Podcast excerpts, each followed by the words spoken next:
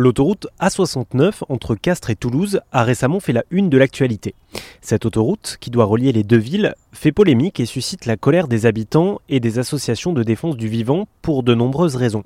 D'abord parce que qui dit autoroute dit des milliers d'hectares de terres agricoles recouvertes de béton. Ensuite parce que le gain de temps qu'elle va permettre à terme, entre 10 et 20 minutes sur un trajet d'une heure et demie, se fera au prix de 17 euros l'aller-retour.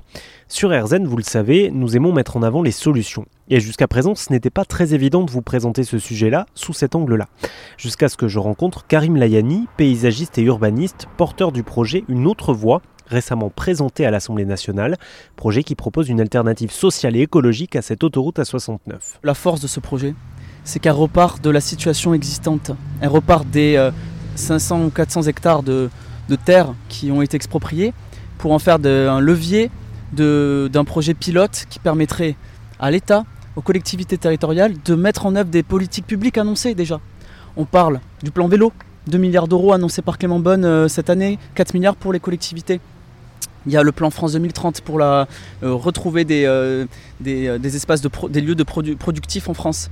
le plan biodiversité 2030, et il y en a d'autres de la région. Donc concrètement, nous, on, on, a travaillé sur ces politiques publiques pour proposer un, projet presque clé en main en fait, qui peut être redébattu, mais en tout cas qui, donne vraiment des perspectives politiques. On a, travaillé sur la question de l'installation paysanne, sur la question surtout d'avoir une structure foncière qui permette d'aménager le foncier agricole pour l'adapter aux enjeux de notre époque avec euh, la plantation de haies, euh, la bifurcation vers une agroécologie, euh, des pratiques qui permettent de préserver la ressource en eau, la création de zones humides dans ces 500 hectares et des communs, des communs pour les gens, c'est-à-dire euh, des terres communes avec des vergers communaux, des jardins partagés, euh, des, terres nourricières et donc euh, une politique d'autonomie alimentaire. Voilà, tout un tas de, politiques en fait qui, qui se font écho les unes aux autres, qui se répondent dans une cohérence qui résonne avec notre époque. Et pour en savoir plus sur le projet Une autre voie qui se présente comme une solution alternative à l'autoroute A69, ça se passe sur rzn.fr.